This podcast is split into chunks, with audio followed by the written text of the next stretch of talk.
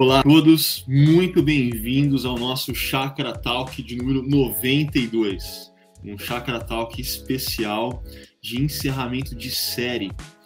E eu sei que você que está nos acompanhando pode estar estranhando que normalmente o nosso anfitrião é o Ricardo Agreste e eu sou o Ricardo Augusto, mas é um prazer enorme estar com vocês nesse momento tanto você que nos acompanha agora online, que está aí no chat do YouTube, já participando, aproveite para fazer as suas perguntas, quanto você que vai nos acompanhar uh, de forma síncrona no demand, ok? Esse espaço é nosso, é um espaço para a gente uh, aprofundar sempre as reflexões, as conversas que a gente tem domingo após domingo. E para você que gosta de fazer pergunta com antecedência, você sempre pode fazer elas através do site chakra.org/talk. Mas para essa conversa de hoje, eu estou com dois amigos queridos aqui, André e Thiago. Podem chegar, meus caros. Tudo e bem, aí, Ricardo? Satisfação em poder estar falando aí com vocês, conversando. Também bom dia para todo mundo que acompanha aqui no chat. E também bom dia, boa tarde, boa noite para o pessoal que vai acompanhar logo em seguida nas outras plataformas. Uma alegria estar com vocês aqui, amigos. Bom demais. Uh, pessoal, mas vamos lá, vamos para começar a nossa conversa. É, encerramento de série. E vocês, nesse domingo, trouxeram uma rápida retrospectiva é, do que nós conversamos ao longo dessa série. E André, como você teve na maior parte dessas reflexões, você podia compartilhar com a gente aí um breve resumo da série? Legal, Augusto. A, a, nossa série, ela, ela tomou como ponto de partida, tá? Que ao longo desses dois anos de, de, pande de pandemia, nós percebemos alguns modelos de espiritualidade que surgiram ou que ganharam forma de uma, de uma maneira mais clara, tá? E nós mapeamos esses diferentes modelos, esses diferentes perfis, e nós demos um nome a cada um desses modelos, né? Então, o primeiro deles é a que a gente chama de espiritualidade hedonista, que é uma espiritualidade mais orientada pelo prazer, né? O prazer como um fim mesmo, como um fim em si mesmo. É o cara que compreendeu que andar de bicicleta no domingo de manhã é mais prazeroso do que ir ao encontro de uma comunidade. E o ponto que nós abordamos não é necessariamente a, o prazer que seja ruim, né? O prazer não é necessariamente ruim mas ah, o estabelecimento de prioridades como alternativa para que a gente tenha também uma vida prazerosa né, nos caminhos de Deus. Segundo modelo de espiritualidade que nós abordamos é a espiritualidade autônoma, né? O pastor ah, foi o Tiago e o Hugo, né, que abordaram sobre esse tema, que é uma, um modelo de espiritualidade muito mais orientada pelo orgulho, e uma alternativa que existe seria a humildade, né? A pessoa reconhecer de que ela faz parte de um corpo e que ela pode também exercer a sua espiritualidade no meio da diversidade. Na diversidade nós encontramos a unidade ah, numa comunhão da comunidade, né? E por fim, ah, teve a espiritualidade digital, onde é uma espiritualidade fundamentada no consumismo, né? O consumo que orienta a, a, minha espiritualidade como alternativa àquilo, né? Então, nós abordamos sobre a igreja híbrida. Então, há um engajamento missional, né? E na semana passada, no domingo passado, então eu e o Tiago olhamos para frente, no sentido de uma de, de, construirmos junto um modelo de espiritualidade sustentável que nós vamos falar ao longo aqui da nossa, da nossa conversa. Muito bom. Uh, mas antes da gente entrar no tema desse domingo, espiritualidade sustentável, você trouxe um breve resumo aí de alguns tipos de espiritualidade que emergiram. Mas, Tiago, você acha que seria possível, uma pergunta que chegou aqui para gente, que outros tipos de espiritualidade, dentro do que a gente está tratando do, da fé cristã, tenham também emergido e a gente deixou de fora? Augusto, eu acredito que sim. Certamente há outras disfunções que surgiram ao longo da pandemia. Eu, na verdade, elas já existiam antes da pandemia, mas ao longo da pandemia o processo foi acelerado, como nós temos falado, e então, certamente, nós ah, poderíamos ter pontuado outras disfunções, digamos assim. Mas essas que nós pontuamos foi como resultado de encontros da equipe pastoral ah, de conversas, de reflexões, e que nós percebemos que eram as mais é, ah, comuns né, e as mais graves nesse cenário que a gente está vivendo hoje. Né? Então, certamente há, mas essas seriam as, as mais comuns. Legal, legal. O André, e um pitaco seu aí de um outro tipo de espiritualidade que emergiu pós-pandemia? Uhum. Uh, nesse final de semana veio até mim uh, um artigo da, de uma revista cristã chamada Christianity Today, que é, inclusive foi o Ricardo Agreste que mandou para mim, né, essa, essa, essa uh, esse, esse artigo. E lá é falado de um modelo de espiritualidade, tá, de pessoas que se eu compreendi corretamente, que amavam a igreja antes da pandemia e continuam amando a igreja, que amavam a Jesus antes da pandemia e continuam amando a Jesus, mas elas simplesmente não estão presentes na comunidade. Por quê? Porque elas estão desencorajadas, porque elas estão tristes, porque há alguma forma de apatia, né? Então aqui não é necessariamente uma disfunção do coração, são pessoas que elas precisam de cuidado, são pessoas que precisam de amparo pastoral. Então, daria para dizer que há um outro modelo tá, de, de espiritualidade que não necessariamente nós tenhamos ah, mapeados de forma intencional, onde a disfunção, não, não há necessariamente uma disfunção do coração, sabe? Mas, uma, mas a necessidade de cuidado. São pessoas que precisam ser amparadas, cuidadas.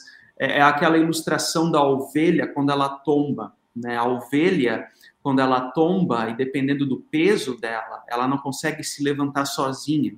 Então, assim, essa ilustração bíblica da ovelha, quando, quando a pessoa ela, ela, ela sente essa falta de, de, ou ela necessita desse cuidado, então a igreja como um todo, não apenas o pastor, mas a igreja como um todo precisa olhar para enxergar onde que ela está nesse sentido de encontrar o cuidado para com ela. Então, talvez seja, sim, um modelo de um perfil de espiritualidade que poderíamos adicionar a esse leque que nós pontuamos ao longo dessa série? Bom, só dando os meus dois centavos de contribuição aqui também, eu acho que nessa então a gente tem três aspectos para analisar, né? Esse aspecto que você trouxe agora, André, de uh, um momento pós-pandemia gerou dificuldades, gerou sofrimento, tristeza, que não é que gerou uma disfunção no coração, mas tombou ovelha. E nós, como igreja, nós, como comunidade, precisamos, ombro a ombro, uh, nos apoiar, exercitar os imperativos de mutualidade uh, e encorajar aquele que está desmotivado, ajudar a levantar aquela ovelha que está tombada. A segunda coisa, é, retomando aí Calvino, né, eu gosto demais quando ele diz que o coração humano é uma fábrica de ídolos. E nessa, disfunções, à medida que nós elencamos novos ídolos, assim, diferentes disfunções vão emergir. Diferentes espiritualidades marcadas por essas disfunções vão aparecer. Então, isso nos coloca numa posição que a gente tem que estar sempre vigilante, sempre atento, analisando criticamente as nossas próprias vidas, né? E a gente precisa ter consciência de que em novos momentos da cultura, novas circunstâncias históricas, a fé cristã é uma fé contextualizada, é uma fé encarnada na história, como vocês trouxeram no domingo. Então, alternativas de se experimentar essa fé uh, podem ser vividas. Mas aqui, já entrando nessa nossa conversa, olhando para esse domingo agora, Tiago, você podia trazer para a gente aí um overview do que nós conversamos nesse domingo?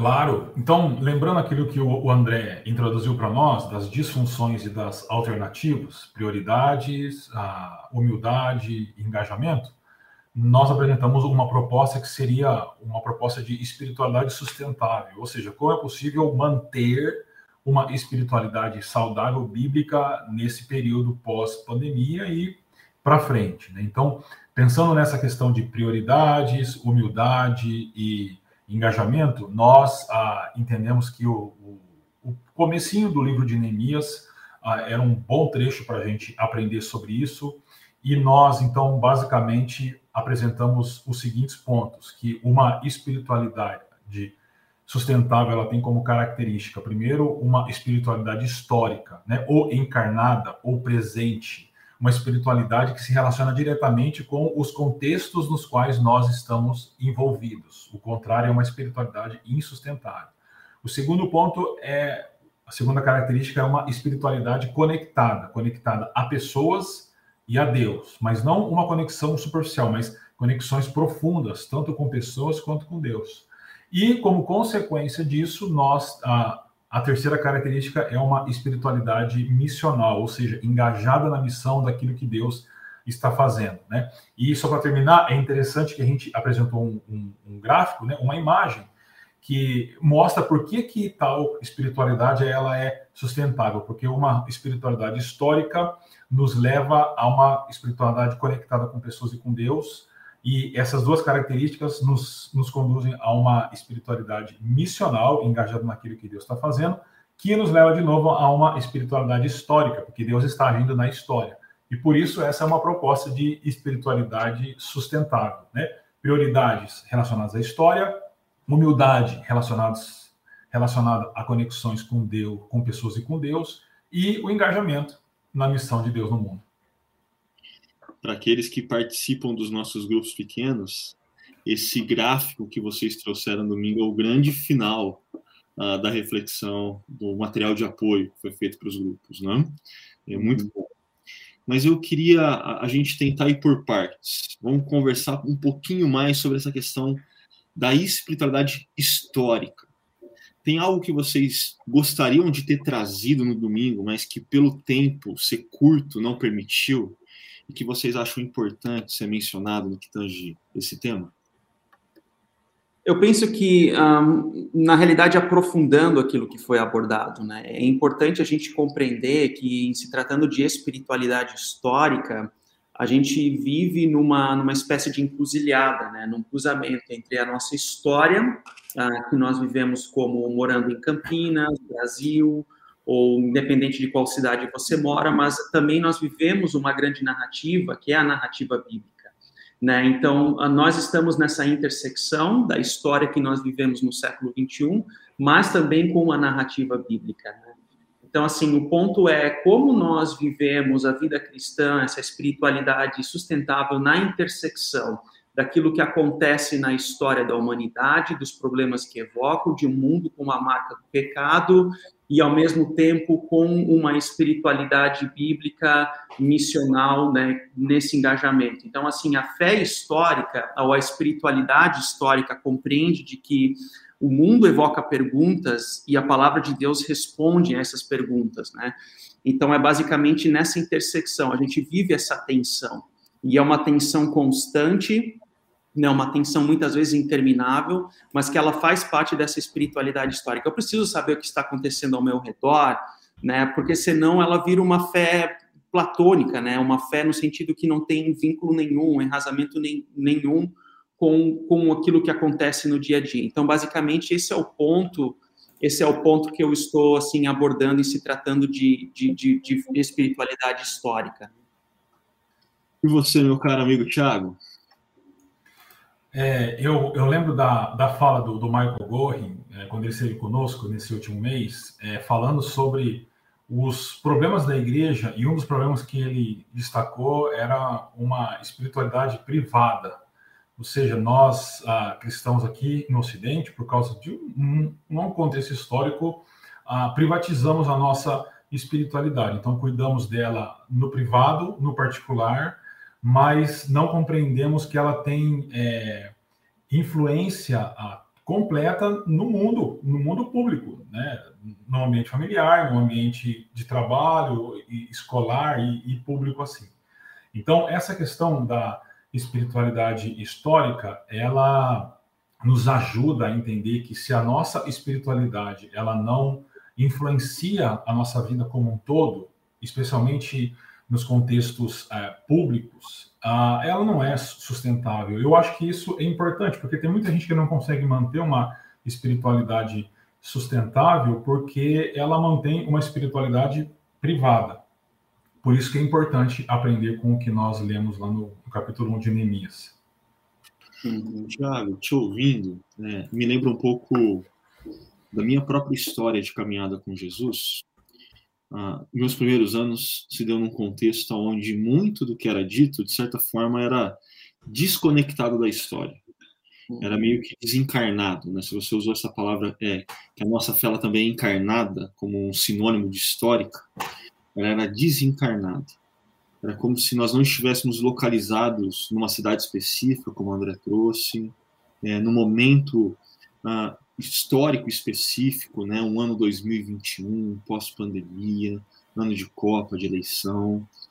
E isso era um problema, porque tornava, pelo menos me tornava e tornava os meus amigos naquele momento, uh, discípulos despreparados para a vida em missão.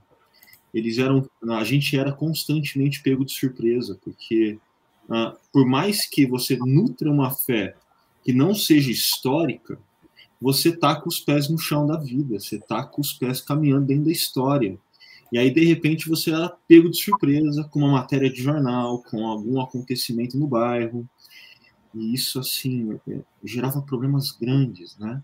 Eu lembro que eu precisei, em pouco tempo, fazer uma curva na minha caminhada com Jesus, de como eu olhava para a fé bíblica, para a espiritualidade cristã como um todo, né? Uhum, uhum. E eu acho que esse ponto, como vocês trouxeram no gráfico, traz a conexão direta, ou melhor, uh, o Tiago trouxe a partir de Neemias, que essa questão histórica no livro de Neemias forma uma moldura. Uh, Tiago, você poderia comentar um pouquinho mais disso, de como que isso traz a gente para essa fé conectada, tanto a Deus quanto às pessoas? Sim, então, é interessante demais isso, porque como eu falei no domingo, a, a, a sequência lógica do texto seria ele trazer a informação do trabalho dele logo no começo. Né? Então seria eu estava na cidade de Suzã e era copeiro do rei. Mas ele deixa essa informação para o final do capítulo primeiro. E aí, quando isso acontece, né, a gente precisa pensar, mas por que, que ele faz isso? Se a lógica era deixar aqui, ele, ele fez lá, ele, ele colocou lá. Porque ele está criando uma estrutura ah, no meio da qual ele vai colocar a resposta dele a informação que chega a respeito da situação de Jerusalém e mostrar a conexão dele com pessoas e com Deus. Assim, ele cria essa moldura. E o que, que ele está fazendo é o seguinte: a, a, minha resposta e as minhas conexões com pessoas e, e com Deus, elas, elas, elas estão envolvidas por uma espiritualidade histórica. E uma coisa tem tudo a ver com a outra, porque se nós não tivermos uma espiritualidade histórica, nós não nos conectaremos com pessoas e com Deus de verdade. Será uma espiritualidade etérea, né? Então, por isso que ele faz isso. Ele faz isso para mostrar que a, a espiritualidade conectada dele com pessoas e com Deus, ela é envolvida por uma espiritualidade histórica. Bom, bom. E aproveitar que trazer uma pergunta da Ana Mello, já que a gente começou a tratar, trazer um pouco do livro de Neemias aí para nossa conversa, como que o livro de Neemias, na opinião de vocês, é, enriquece e molda a nossa vida em comunidade? Quais são os desafios que a gente tem é, quando você olha para esse livro, para essa espiritualidade que é conectada a Deus e, aos, e ao próximo?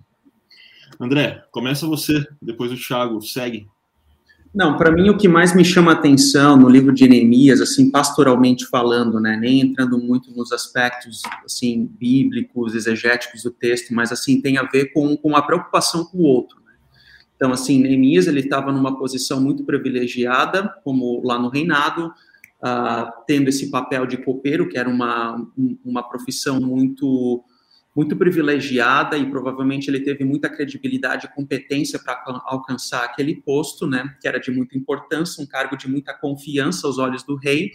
E ele estava nessa posição de segurança, mas ele optou em, em seguir a vontade de Deus e retornar para Jerusalém para a reconstrução, que é um trabalho, vamos dizer assim, entre aspas, um trabalho sujo, né, um trabalho onde que você terá mais uh, dificuldades, um trabalho onde que ele enfrentou oposições, né, mais em prol do outro. Então, não apenas servir a Deus como conexão a Ele, mas também em prol do outro, da cidade do outro. Né? E a reflexão até que eu trouxe naquela, naquela, naquele momento foi que assim, o muro, o muro para nós hoje, ele, ele tem um significado muito mais relacionado à segurança, né? Nós temos muros nas nossas casas por uma questão de segurança mas naquele contexto de Jerusalém, além disso, né, a própria cidade de Deus, era a própria morada de Deus que estava sendo segura, era a própria morada de Deus que estava sendo preservada, era a própria morada, era um cuidado com o local de Deus. Então, assim, há uma implicação há uma implicação muito além da nossa concepção de muro, né?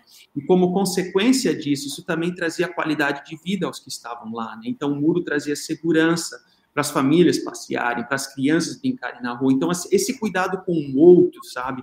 É o que me chama a atenção em Neemias, e é claro que esse livro ele serve também de ilustração para muitas outras áreas. Eu já li um livro sobre liderança em Neemias, né? Então, assim, outras áreas a gente pode se aprofundar na forma como ele foi engajado nessa obra de Deus em prol da reconstrução do muro, não para ele mesmo, porque ele não precisava estar lá, mas muito mais como uma forma de estar com o cuidado do outro, sabe? Então, isso, isso é a igreja, é o cuidado com o outro, né? Então, como resposta àquilo que Cristo fez para nós, por nós na cruz, a gente tem o cuidado com o outro. Então, nesse sentido, eu penso que, que Neemias ele traz essa ilustração de uma forma muito, muito clara assim para mim. Legal. É, e eu, eu acho que é interessante também, porque quando a gente continua lendo o, o livro, é, na reconstrução do muro, Neemias coloca pessoas em lugares específicos, é, diferente de sua casa, para fazer isso. Então, é interessante como que ele lidera aquela população para que eles consigam trabalhar juntos, cada um fazendo a sua parte, porque ninguém conseguiria reconstruir os muros sozinho. É impossível fazer isso. Então, ele lidera e cada um fazendo a sua parte, cada um contribuindo dentro da sua, da sua alçada, é, a coisa aconteceu e os muros foram reconstruídos, né? O problema hoje é que tem muita gente que está do lado de dentro da cidade, mas está mais está destruindo o muro ao invés de querer construir. Então a uhum. gente constrói pessoas vão lá e destroem ao mesmo tempo. E aí fica difícil, né? Essas pessoas precisam ser identificadas e ou o coração delas precisa mudar ou elas precisam sair de Jerusalém porque não é o lugar delas lá. E Augusto, é é a consciência de oposição, né, que a gente abordou a partir do capítulo 2, versículo 10, assim. Então, servir na obra de Deus também é uma consciência de oposição. E como Neemias, né, é interessante, assim, como ele teve, assim, um, na linguagem, peito aberto, né, ele enfrentou muito soco, assim, né, porque a consciência de oposição que ele tinha, e ao longo do livro, a gente não conseguiu abordar isso na mensagem, mas ao longo do livro, assim, é, é explorado como como que aquela consciência de oposição veio até ele, né? E um ponto que nós mencionamos também é que uh, a gente compreende que ah, se as coisas são fáceis, então elas são de Deus. Se elas são difíceis, então, ah, então não é Deus, não é uma coisa de Deus. Não, não necessariamente a vida cristã age nessa relação de causa e efeito, né? Isso, isso tem a ver com o iluminismo, não tem a ver com espiritualidade cristã, né? Então, assim, a, a, espiritualidade cristã, ela enfrenta dificuldades, ela enfrenta oposição, ela enfrenta desafios, ela enfrenta dor, ela enfrenta choro, como consequência de uma espiritualidade viva, conectada com Deus e com o próximo. Então, é só esse adendo que eu gostaria de trazer em relação a esse ponto. O André, mas eu acho que esse adendo merece a gente parar um pouco e conversar mais ah, você estava comigo, o Thiago não. O Thiago está no outro programa de doutorado, mas a gente esteve junto com o Mike Gorin, né? Uhum. E ele dizendo que o resultado da missão, à medida que a gente se engaja na missão, não necessariamente é transformação das realidades onde a gente está inserido. É verdade. E muitas vezes, a maioria das vezes, diga-se de passagem, o resultado do nosso engajamento, do nosso compromisso com a missão é sofrimento é, é ou a morte para muitos, né? A morte, né? Uhum. E eu acho que esse ponto que vocês trouxeram é fundamental, porque nós vivemos uma cultura que a gente não lida bem com problemas, a gente não lida bem com tristezas, a gente não lida bem com desafios, a gente não lida bem com oposição. E, e nós que somos discípulos de Jesus precisamos ter essa clareza. Tá? Oposições inevitavelmente irão surgir à medida que a gente está engajado em missão. Uhum. Mas o que vai manter o nosso engajamento não é essa consciência de não, ah, se está difícil não é de Deus, ou se está fácil é de Deus. Não, a nossa, a nosso, o nosso engajamento vai ser mantido porque a gente sabe aonde a nossa espiritualidade está alicerçada. Está alicerçada na palavra viva de Deus, né? Mas eu queria ouvir o Tiago dizer um tratar um pouco dessa questão de oposição no livro de Neemias, porque ele é o nosso biblista, né? Essa, é sempre assim. É sempre assim. É... Muito interessante isso que o André trouxe para nós. É, principalmente quando ele falou que, ah, ele até já reafirmou aqui, de que quando as, as coisas estão bem, a gente acha que é porque Deus está abençoando, e quando as coisas estão no mal, não. Necessariamente não é esse o caminho. E o André pontuou bem, dizendo que muitas vezes as coisas podem ser difíceis, ah, porque nós estamos fazendo a vontade de Deus, e através desse sofrimento, Deus está trabalhando em nossas vidas. E Neemias teve que lidar com é, oposição, tanto interna quanto externa? Mais externa no caso. E aí a gente precisa entender algumas coisas, porque quando a gente vai para o Novo Testamento, no Antigo isso já é, já é, já já está lá, mas quando a gente vai para o Novo Testamento isso fica mais claro, porque a oposição real mesmo que a igreja é, enfrenta é uma oposição espiritual. Então, quando você termina de ler toda a revelação bíblica, você percebe que quem está por trás das bestas do Apocalipse é o dragão. E não só por trás das bestas no Apocalipse, mas por trás de Caim, por trás de Amã na história de Esther, por trás de Saul na história de Davi, por trás de Herodes na história lá do nascimento de Jesus e por trás dos inimigos de Neemias. Então, há uma oposição espiritual sempre. E qual era o interesse dessa oposição lá no tempo de Neemias? Evitar a reconstrução de Jerusalém para que o povo viesse e se estabelecesse lá, porque naquele lugar, alguns séculos depois, nasceria o Salvador, o Messias. Então a gente precisa ter consciência da oposição, mas ela, ela, ela, ela se manifesta de maneira visível, mas a gente precisa ter uma, uma consciência do que está por trás disso, que são forças espirituais agindo e se opondo ao que Deus está fazendo no mundo, e quando a gente está participando do que Deus está fazendo no mundo, se opondo a nós também. Uhum. No prefácio do livro Cartas de um Diabo a Seu Aprendiz, do C.S. Lewis, tem umas, um trechinho que eu gosto muito. Que o C.S. Lewis diz que a gente comete dois grandes erros ao lidar com essa realidade espiritual, essa realidade por detrás da realidade. O primeiro deles é quando a gente subestima. A gente olha para as escrituras e nega que as escrituras afirmam essa realidade.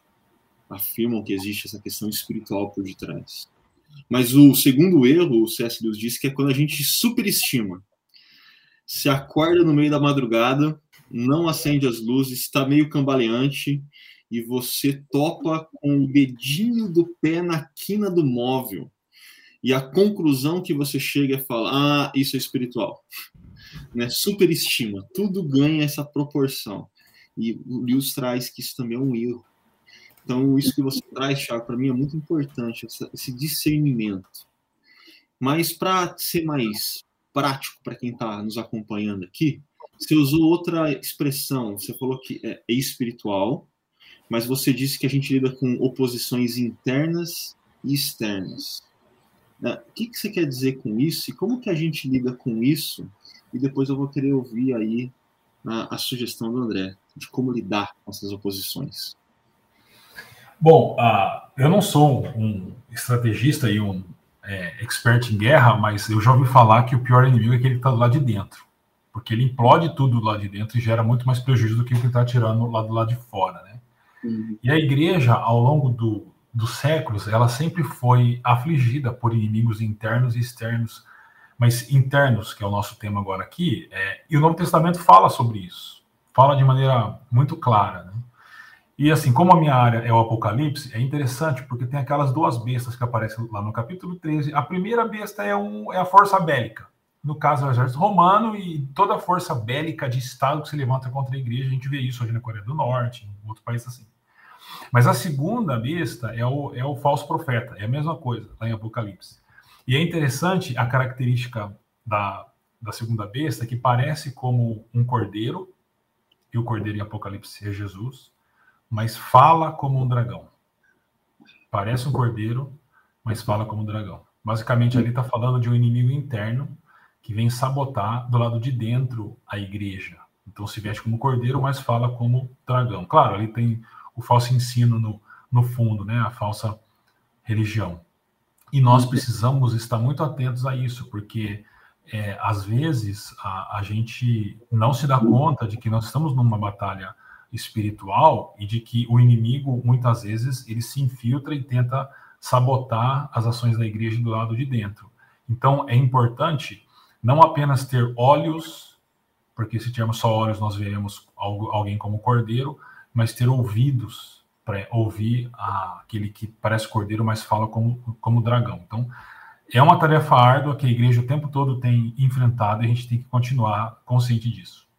Uhum, uhum. Sensacional, sensacional, Thiago. Acho que você resgatar essa imagem que, em termos de oposições internas, a vida da igreja em missão, você tem gente que parece cordeiro, mas que fala como dragão, ah, lança a luz sobre várias situações, eu acho que, inclusive, desafia muitas vezes, assim, quando alguns, a gente mesmo corre risco, né, de errar a mão, e a gente eleva a voz, e quando eu digo eleva a voz, não é no tom, mas é, é na, no, no, conteúdo do que está sendo dito, né? E a gente começa a se aproximar mais a essa imagem aí. Mas e você, André? Queria te ouvir. Sabe, Augusto, um, quando se trata desse contexto da oposição, um, tem essa questão interna e externa, como o Tiago mencionou, mas talvez até mesmo espaldada pela tradição teológica que eu vim. Uh, eu gosto de olhar para a posição, oposição a mim mesmo como o meu próprio pecado, né? Então, como algo dentro de mim. Então, o meu pecado é que enganoso é o coração, como diria Jeremias, né? Então, uh, o meu pecado, quando ele vem à tona, a minha natureza humana, ela, ela demonstra, ela, ela cria uma autossabotagem em mim mesmo. Então eu passo a compreender como é certo aquilo que é errado, como é errado aquilo que é certo. Então eu crio uh, ilusões na cabeça, porque esse é o poder do pecado. Então quando a gente fala em espiritualidade saudável, é como uma forma de vencer esse poder do pecado que está em nós. Isso gera uma tensão dentro de nós, né? Lutero ele falava de que o que torna o cristão um cristão é um tripé de oração, meditação e tentação. Então, a vida de oração é uma forma de a gente conhecer qual é o nosso pecado, é, reconhecer como é que a graça de Deus ela age em nós, a intimidade com Deus. A meditação tem a ver com a reflexão na palavra de Deus. A reflexão ela, ela é intencional. A reflexão ela precisa acontecer de uma forma sistemática, pedagógica, não como aquela coisa pontual ao longo da vida, mas de uma forma intencional. E a tentação, quando ele fala de tentação, isso é algo que me chama a atenção, porque a palavra tentação para nós assim, ela talvez seja um pouco vaga no português, né? Mas aqui pensando no alemão, isso isso é algo muito profundo, no sentido assim de que que tem a ver com sofrimento, tem a ver com choro, tem a ver com lamento, mais ou menos com aquilo que Neemias teve quando ele ouviu falar da, da situação que acontecia em Jerusalém, né?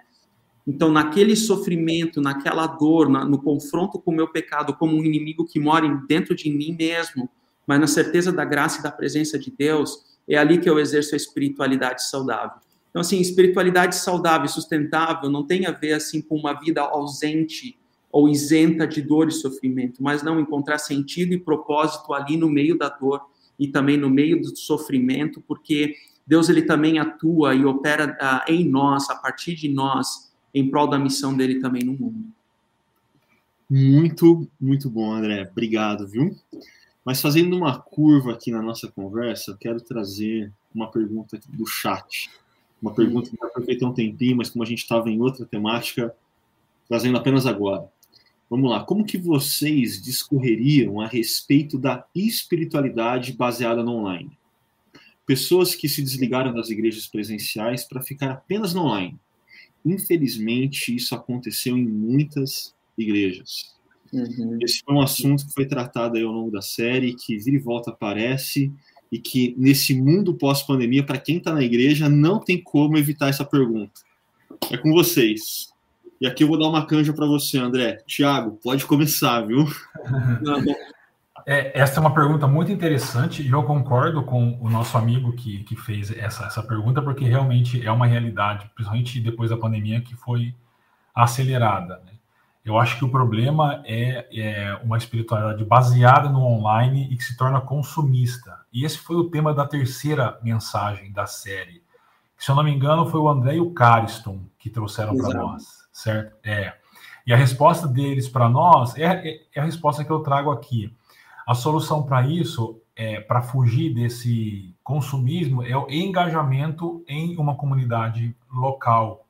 Às vezes, mesmo que a, online, mas a, a pessoa precisa estar engajada numa comunidade local, é, conectada com pessoas, né, conectada com grupos pequenos, por exemplo, como na chácara, conectado com uma mensagem que vem de um pastor ou de uma equipe pastoral, que essa pessoa está conectada e ela recebe como palavra de Deus para a vida dela. Então, a palavra-chave aqui seria engajamento para uhum. é, sair do caminho do consumismo. Uhum. Uhum.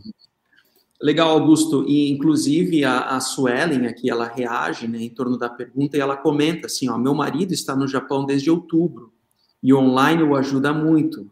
E, além disso, tem atendimento pastoral também, mesmo estando tão longe. Né? Então, ela trouxe um exemplo pessoal, porque há uma transição da família para o Japão, e assim como existem com outras pessoas que moram ah, fora de Campinas, ou até mesmo em outro, outros países, né?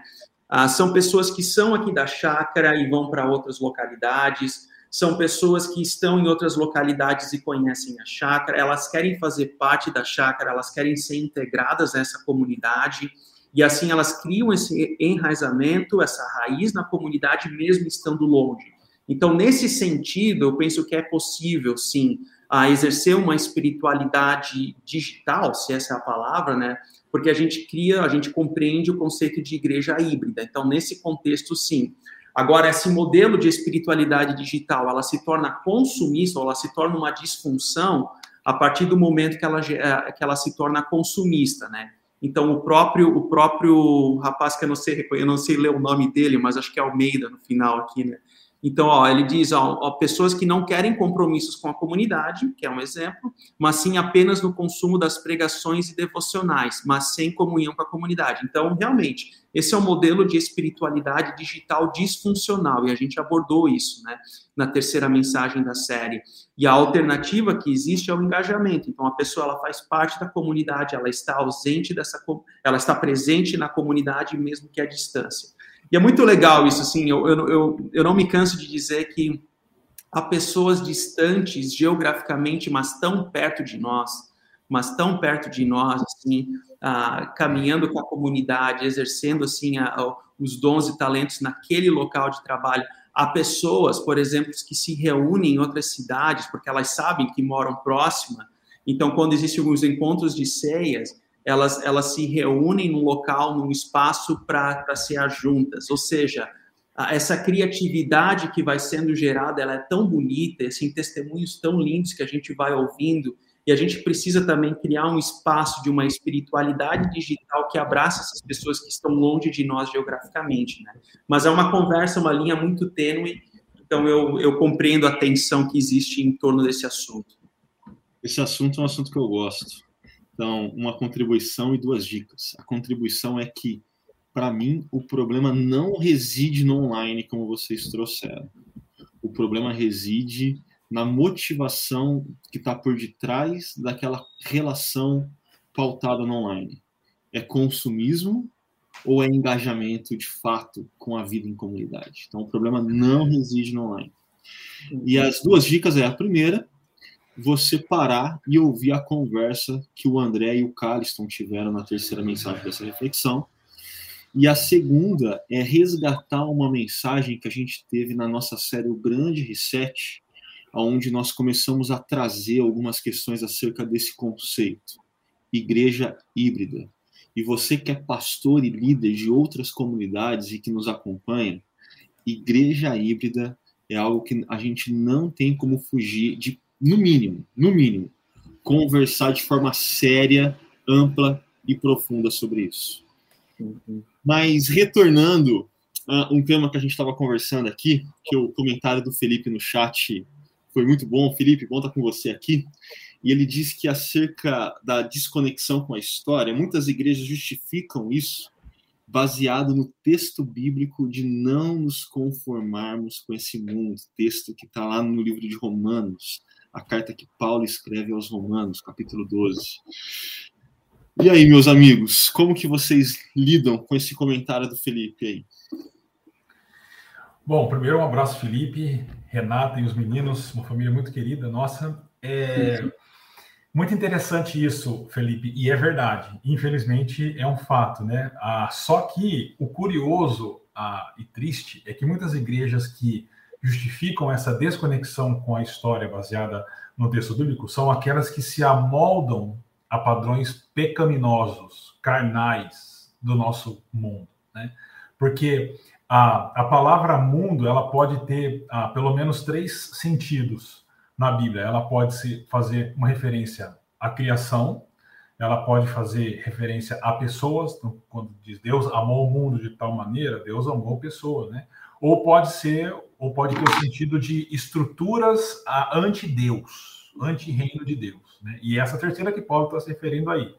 Então, as igrejas, é, essas igrejas que se apartam, é, que, se, que se alienam do, do, do mundo, elas, é, do mundo agora no sentido, no primeiro sentido, elas têm uma tendência muito forte de se amoldar aos valores desse terceiro sentido de mundo. É só você olhar para, por exemplo, cristãos na política e algumas denominações que se isolam do primeiro sentido de mundo, mas abraçam o terceiro. O que Paulo está falando é que nós não podemos abraçar esses sistemas anti-Deus do mundo, se amoldar aos sistemas anti-Deus do mundo.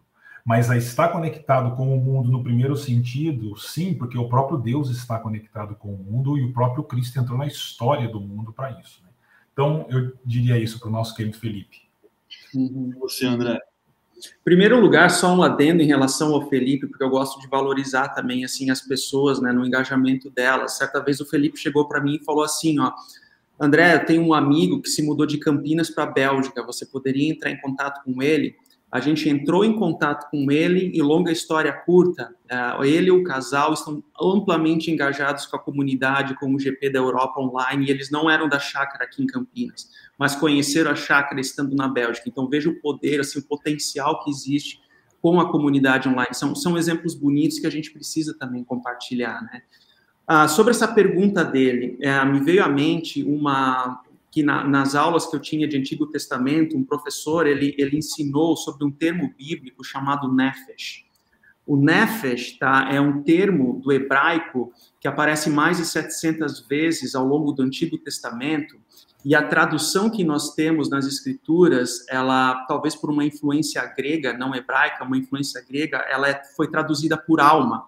Tá? Mas quando a gente fala em alma, né, no pensamento grego, é como se fosse uma parte de mim né? Uh, mas talvez a melhor forma de traduzir o termo nefesh seria por vida, a vida na sua totalidade, a vida no todo. E aqui entra essa concepção de espiritualidade histórica, de espiritualidade que é conectada com Deus, espiritualidade conectada com todos, porque o pensamento hebraico não conhecia essa questão de alma como uma parte de mim, aqui é corpo, porque eu pego a alma, que é uma coisa meio invisível. O pensamento hebraico não tinha essa mentalidade, né?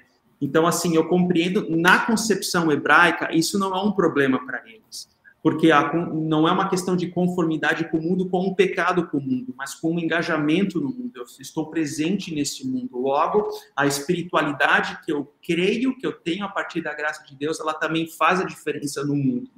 Então, nesse sentido, a própria as escrituras, o próprio pensamento hebraico nos ajuda a entender de que nós vivemos numa ilha de piedade, como diria Dietrich Bonhoeffer. Né? A gente não vive numa ilha de piedade, mas a gente vive no mundo e a gente tem um papel no mundo não como uma forma de assumir o pecado do mundo, mas de fazer a diferença e expandir o reino de Deus, né? O André, numa outra parte da nossa conversa aqui, você trouxe a imagem da intersecção. Nós vivemos numa intersecção. Então, nós estamos na história. Se Neemias disse que ele vivia no quarto ano do rei Suzano, nós podemos brincar que ah, nós vivemos no quarto mandato do presidente Jair Bolsonaro, ah, no ano 2021, do século 22, onde algumas coisas não mudaram, o Palmeiras continua sem mundial, o, Ricardo não teve aqui, a gente aproveita. Ah, mas a gente está localizado numa história, a gente está localizado na cidade de Campinas, Aqui, no caso, o Thiago, na verdade, está localizado em Paulínia, ali na casa dele. Mas nós, assim, nós estamos localizados historicamente, em todas as explicações que isso tem. Mas não é a, as narrativas que surgem dentro da história que nos moldam. é a narrativa bíblica. É a história que o próprio Deus está contando acerca de todas as coisas, acerca de quem nós somos. E eu olho para essa passagem e Paulo está dizendo isso: olha, vocês estão inseridos na história, mas vocês não são moldados pelo que está surgindo dentro da história. Vocês são moldados, ou pelo menos devem ser moldados, pela história que o próprio Deus está contando. Vocês não são o que o mundo e as suas estruturas marcadas pela queda, pelo pecado, afirmam que vocês são. Vocês são aquilo que o Deus Criador diz. É isso é marcante, muito marcante. Uhum. Mas chegando ao final aí do nosso bate-papo, queria gastar um tempinho com uma pergunta que chegou para a gente no, através do site, porque a pessoa olhou para a nossa proposta de espiritualidade sustentável e ela entendeu como uma espiritualidade integral. Uma espiritualidade, como o André acabou de dizer, né, da totalidade da vida. E aí a pergunta dela é: mas por que quando a gente olha para a igreja evangélica brasileira, a gente não encontra essa integralidade, essa sustentabilidade? E aí? Conversar um pouquinho desse problema que todo mundo que é evangélico, num momento como esse, ah, em alguma hora tem que responder a pergunta. Só, só, um detalhe ainda sobre essa pergunta, mais um adendo sobre a igreja online, essa pergunta da Adriana de Balneário Camboriú, que também acompanha a igreja online, tá? Veja bem, então. Ah, que legal, pessoal. O fato é uma pergunta, é interessante a pergunta, porque o fato de a igreja brasileira caminhar na imoralidade, idolatria, claro, em conceitos gerais, né, é porque ela não está exercendo uma espiritualidade integral, né? Porque a espiritualidade integral ela tem a ver com essa concepção do nefesh, da totalidade da vida, da conexão com Deus, da conexão com pessoas, né? E a, do reconhecimento de pecado, de entender que a igreja exerce um papel na sociedade de serva e não de, de poder. Então, assim, eu me preocupo muito com o engajamento político que existe em todas as esferas, seja direita ou esquerda. A história, a história mostra que quando a igreja ela deixa de ser serva, para atuar com um papel de poder, isso é muito perigoso. Isso é muito perigoso. Então, assim, a igreja, quando ela, ela deixa de ser serva e ela passa a andar por caminhos da qual ela não é chamada, ela acaba caindo numa autossabotagem.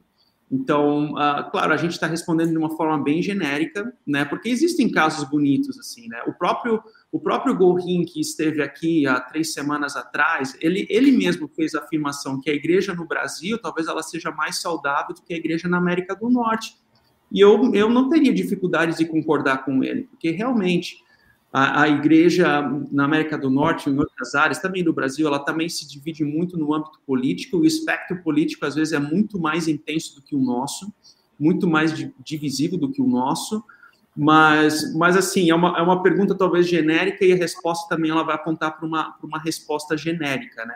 Mas eu compreendo que a igreja que, que entende o seu papel na história, na totalidade da vida, conectada com Deus, com as pessoas, que foque no discipulado, na, nessa concepção de nova humanidade, que nós somos uma nova humanidade em Cristo, transformada, regenerada, justificada pelo sangue do Cordeiro perfeito, que morreu por nós na cruz, isso traz implicações em humildade, na servidão, no, ser, uh, no serviço ao outro, no serviço a Deus. Então, assim, é uma a, a, amplitude disso, ela, ela não fica somente em mim mesmo, mas ela, ela alcança a totalidade da vida. E aqui nós voltamos ao conceito do nefesh, né? É a totalidade da vida que, que a espiritualidade alcança. É. Bom, é, se com integral é, é a gente deve entender sustentável fazendo essa relação. Então, a pergunta é se nossa espiritualidade é integral, sustentável, por que a igreja brasileira caminha na imoralidade e idolatria? É porque a espiritualidade da igreja brasileira, no geral, não é sustentável ou íntegra. Pelo contrário. Então, as pessoas confundem muito, elas olham personagens bíblicos como José no Egito, Daniel e o próprio Neemias, e aí elas se envolvem ah, na esfera pública é, mas se a gente parar para pensar e observar só um pouquinho, a gente vai ver que essas pessoas, na grande maioria delas, elas são guiadas por projetos pessoais de poder e econômicos. Não tem nada a ver com o reino de Deus. E por isso E isso é resultado de uma espiritualidade não sustentável e não integral. Só um exemplo. Um, um dos pontos que a gente colocou na nossa reflexão foi que essa a espiritualidade sustentável ela é uma espiritualidade conectada com Deus. O que significa isso? Não significa se sentir bem, mas se submeter à vontade de Deus, ao que uhum. Deus quer que a gente faça.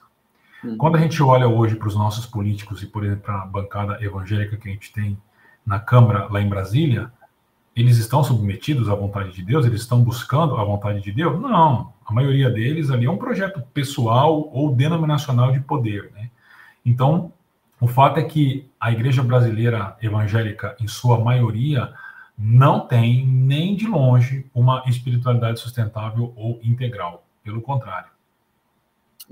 O Thiago, inclusive, vou aproveitar tá, o que vocês trouxeram no domingo.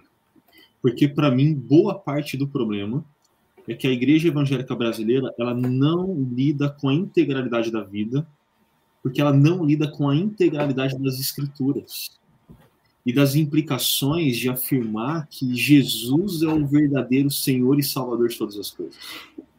E aí, então, pegando o que vocês trouxeram domingo, é muito comum você falar: não, é, eu sou conectado a Deus, mas essa conexão da pessoa a Deus não resulta numa conexão ao próximo, ao outro. Ela fragmentou, ela reduziu. Ah, problema, não tem como ser conectado a Deus sem se conectar ao próximo.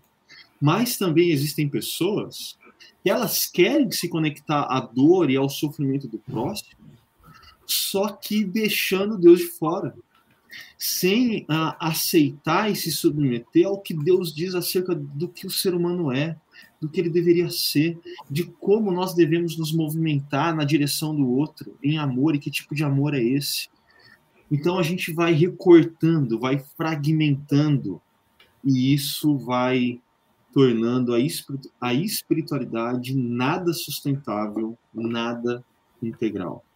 E só um adendo que vocês trouxeram essa questão política, é, eu acho que a gente ainda tem um tempero a mais no nosso, no nosso momento histórico. A gente está lidando com dois candidatos que estão em lados opostos do espectro, mas que são populistas. Então, eles captam muito do amor das pessoas, mas eles também captam do ódio. E aí a gente tem um desafio duplo.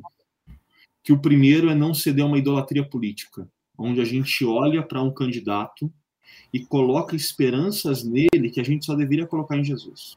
Isso é um problema.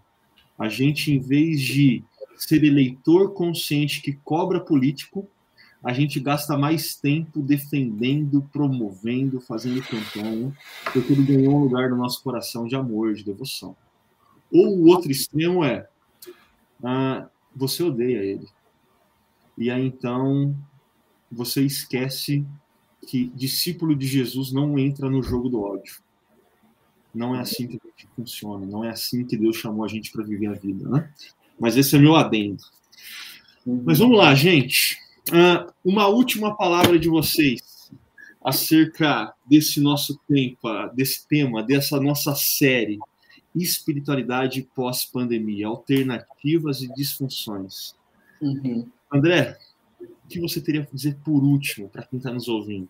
Aquilo que a pessoa não pode esquecer, não pode sair daqui sem atentar para isso. Augusto, eu penso que no fechamento dessa série, assim, o que precisa ficar para dentro assim das nossas concepções de espiritualidade sustentável é que a espiritualidade, quando saudável, quando sustentável, ela exerce tanto um lado contemplativo quanto um lado engajado, missionalmente falando. Então, contemplativo tem a ver com a questão da compreensão da palavra, leitura da palavra, oração, solitude, a sacramentos, a uma vida voltada também à disciplina espiritual, ou seja, isso tem um lado contemplativo, mas não é um fim em si mesmo, porque se a gente para por aí, então entra naquele problema que o Felipe mencionou, ela se torna uma fé amputada, que não tem relação nenhuma com a história ou com a minha vida ah, no lado de fora no mundo, né? Mas ah, o segundo aspecto, como o segundo lado da mesma moeda, tem a ver com engajamento, né? Dons e talentos. Ah, mas se eu apenas vivo nesse lado do engajamento e esqueço o lado contemplativo, isso se torna um ativismo religioso.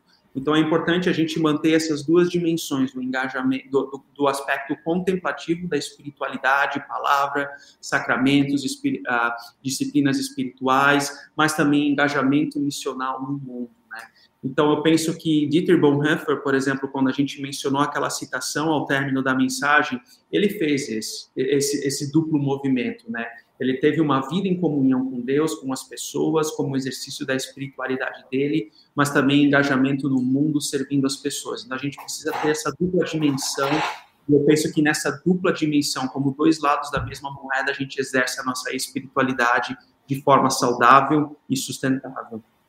Muito bom. E você, Thiago? Bom, eu diria talvez numa relação assim, num segundo passo disso que o André falou, porque a gente ouve às vezes as mensagens, a gente fica se perguntando, tá, como é que eu faço isso? Né? E pensando no fato de que essa última reflexão ela condensou a todas as outras, eu acho que a gente precisa é só pensar assim como pôr em prática isso. Então, usando dos três pontos que a gente é, destacou, a põe em prática a sua espiritualidade historicamente é, que ela influencie sua vida como ah, dentro da, da, esfera familiar, dentro da esfera profissional, a, acadêmica, pública, a, que a sua espiritualidade deixe apenas o seu quarto, o seu escritório, mas ela alcance as ruas e que ela te influencie lá. a que seja uma que as pessoas se conectem com outras pessoas para buscarem crescimento espiritual, e, e, se conectem com Deus também, no sentido de buscar a vontade de Deus. Não foi à toa que quando Jesus trouxe um modelo de oração para nós, a oração do Senhor, Mateus capítulo 6, ele diz assim: quando vocês orarem, faça assim. Pai nosso que estás nos céus, santificado seja o teu nome, venha o teu reino, seja feita a tua vontade. Só quando centraliza tudo em Deus, aí ele começa a fazer pedidos. Ele ensina né, a gente a fazer pedidos para nós. Ou seja, a conexão com Deus não é uma conexão que fica fazendo pedido apenas, também tem seu espaço, mas antes é uma conexão para se submeter à vontade de Deus. Então, isso é muito prático. Ore sobre isso, ore pedindo para que Deus revele a vontade dele. E por fim, é o que o André falou, se engaje naquilo que Deus está fazendo. Então, eu acho que são pontos muito, muito práticos. O negócio é, começa devagar, vai praticando que as coisas vão acontecendo. Bom demais. É, e eu sei que vocês poderiam ter escolhido qualquer personagem ao longo da história bíblica para tratar o tema. Mas eu fiquei feliz demais que vocês escolheram Neemias. Eu fiquei feliz demais porque eu começo lendo o livro de Neemias, vendo alguém que está escrevendo na primeira pessoa, se situando na história, é. mas que porque está conectado com Deus se conecta ao outro. E é impressionante ver o lugar da comunidade a missão que Neemias se dispõe a fazer parte só acontece por conta da comunidade. Então, existem implicações pessoais para as nossas vidas, mas que elas vão acontecer dentro desse contexto maior da comunidade. E a última coisa que eu diria, se você seguir lendo o livro de Neemias, ou se você parar para ouvir a série de mensagens Reconstrução, que o Ricardo Agreste compartilhou conosco tempos atrás, você vai chegar numa hora que geralmente a gente pula, que é lista de nomes. A gente nunca atenta à lista de nomes. E Neemias começa a dizer quem, que família fez qual parte do muro. E uma coisa que ninguém percebe é que Neemias não coloca o nome dele lá. O protagonismo da história que Deus está contando não é de um indivíduo, né? é do próprio Deus e da comunidade que Deus tem levantado para essa missão. E a gente tem esse privilégio de fazer parte disso. A gente tem privilégio de fazer parte disso como chácara. E a gente celebrou 21 anos de chácara primavera ao longo dessa série. Mas a partir do domingo que vem, nós começamos uma série nova, uma série de Páscoa. Quem é o Senhor? Então não fique de, fora, você pode nos acompanhar online às 9, 11 e 19 horas ou presencialmente no Espaço Paineiras, fazendo a sua reserva através do site chakra.org/reencontro ou do aplicativo Chakra Reservas, ou às 10 horas, tomando um bom café, comendo um croissant ali no Chakra XP, em Barão Geraldo. ok? E também fique atento, mas muito atento, para o encontro da última ceia e para o nosso musical de Páscoa que acontecerá na Concha Acústica do Taquaral. Convide seus amigos, convide seus familiares, faça parte da história que Deus está contando. Até o próximo Chakra Talk. Que Deus te abençoe.